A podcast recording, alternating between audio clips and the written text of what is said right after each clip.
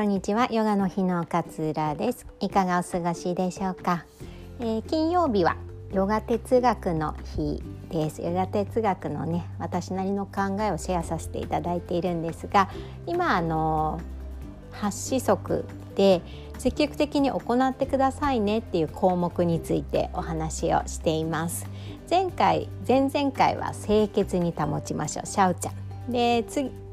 前回は三等者必要以上に望まない樽を知ると幸せになれるよっていうお話をしました。今日はタパスについてお話をしたいなと思います。タパスってそのまま訳すと苦行になるんですよ。苦行ってなんかやりたくないですよね。なんか私なりにこう解釈した中ではまあ、自らこう課したことをこう一生懸命やっていくっていう風な解釈かなっていう風に思います。まあ、今の現状からねこう改善点とか今後の目標っていうのを明確にしてそれに向けて前向きにこう取り組んでいくこと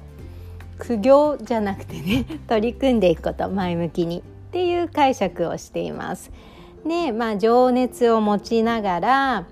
うん、自分自身をこう浄化する実践を行うっていう感じでね哲学書には書かれていたりします。でまあ、ヨガをやっていると、まあ、練習を習慣化する努力をしましょうねっていうところでこのタパスみたいなことが出てきたりします。あの練習まあ、ヨガに限らずねこう習慣化させていくことっていうのって、まあ、結構難しいじゃないですか。でも振り返ると習慣化されているものも私たちの中ではあったりしますよね。なんか例えば歯磨きとかもそうだし 毎日お風呂入るとかもそうだし、えー、例えば朝ドラを見る？NHK の私は見てないんですけどとかっていうのも、まあ、習慣の一つだったりすると思うんですよ。何でもこう習慣化できる能力っていうのは持っているはずなのでこう自分のなりたいこととか、生きるためにもし必要だなって思っていることがあるんであればそれをこう練習化、えー、習慣化する努力をしていくことが必要ですっていうふうに書かれています。あとはこう苦痛を我慢せずに、まあ、苦行っていうのでね 苦痛を我慢せずにこうそれが引き起こさ起こされる原因とか、まあ、振る舞いとかっていうのをしっかりと受け止めてそれを自分の中でこう OK を出していく肯定していくっていうような過程も必要だったりします。例えばうんなんかこう乳がんになってね病気になったから健康志向になりたいっていうか、まあ、再発防止のためにねこういろんなことを取り組みたいっていうふうに頭では思っているんだけれども自分がちょっと辛いなって思うこととかってやっぱ続けられないんですよね。だからそこを我慢して我慢して例えばですよ、あの食事を気をつけようっていうことでねもうオーガニックの野菜をとって糖質や白い砂糖は控えてみたいな風に決めたとしてね それが本当に再発にいいかっていうのは別なんですけどそう決めたとしてそれを習慣化していこうと思っても多分苦痛になってくると思うんですよ。我慢しなきゃいけないことが出てきてしまうので。そうなった時にもう我慢してでもいや何が何でも守らないと守らないとみたいなこう硬い頭で考えるんじゃなくてあやっぱり私ってこう糖質を我慢する白い砂糖を我慢するっていうのはやっぱり気持ちの中でストレスになるんだねっていうことを受け止めてあげる。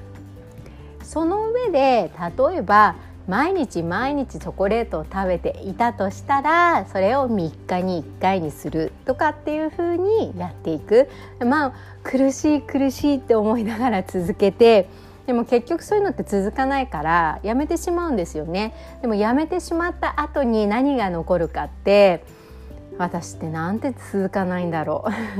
どうしてダメなんだろう。みたいなこう自分をこう卑下してしまう自分を見下してしまうような言動だけがもし残ってしまうのであれば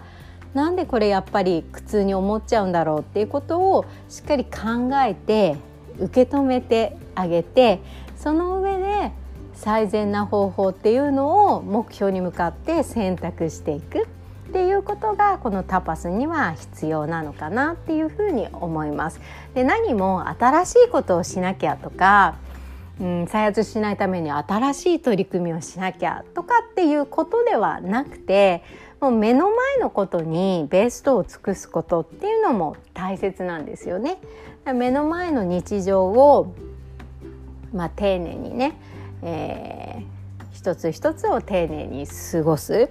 例えば食事の時間でもどんなにね どんなにオーガニックのじゃ料理を作ってフレッシュなサラダを作りましたって言っても携帯を見ながらその野菜を食べサラダを食べていたら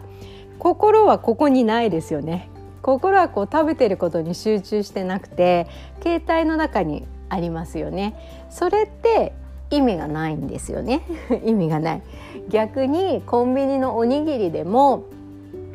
ちんと食事をすることに集中してあこの味おいしいなとかって思いながら食べたりすることってなるとそれはとても丁寧な食事になってきます。なので目の前のことにしっかり意識を集中してこうベストを尽くす、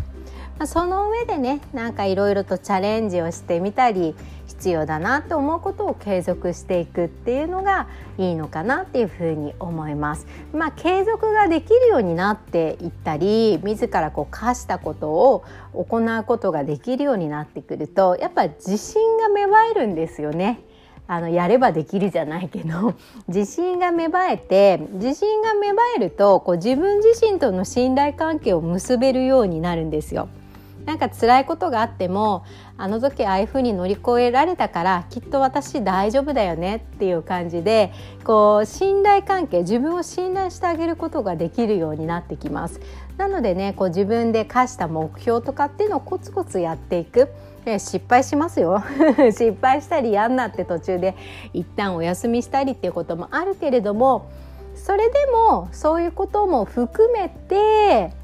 ちょっと期間を置きながら前に向かってこう歩いていくっていうことがすごく大切だと思います。でそれも信頼関係にすごくつながる。一旦諦めようとしたけれどももう一歩踏み出すことができたよねっていうような頑張りっていうのは必ず自信になります。そして何かあった時にそのことを思い出してあの時ああいうふうにできたから私はきっと大丈夫だっていうふうに思えるようになるこれがね結構タパス、まあ、苦行って訳しちゃうと ちょっと辛いんですけど私なりにこう解釈したお話をシェアさせていただきました。今日も聞いてくださってありがとうございます。え良い週末お過ごしください。さよなら。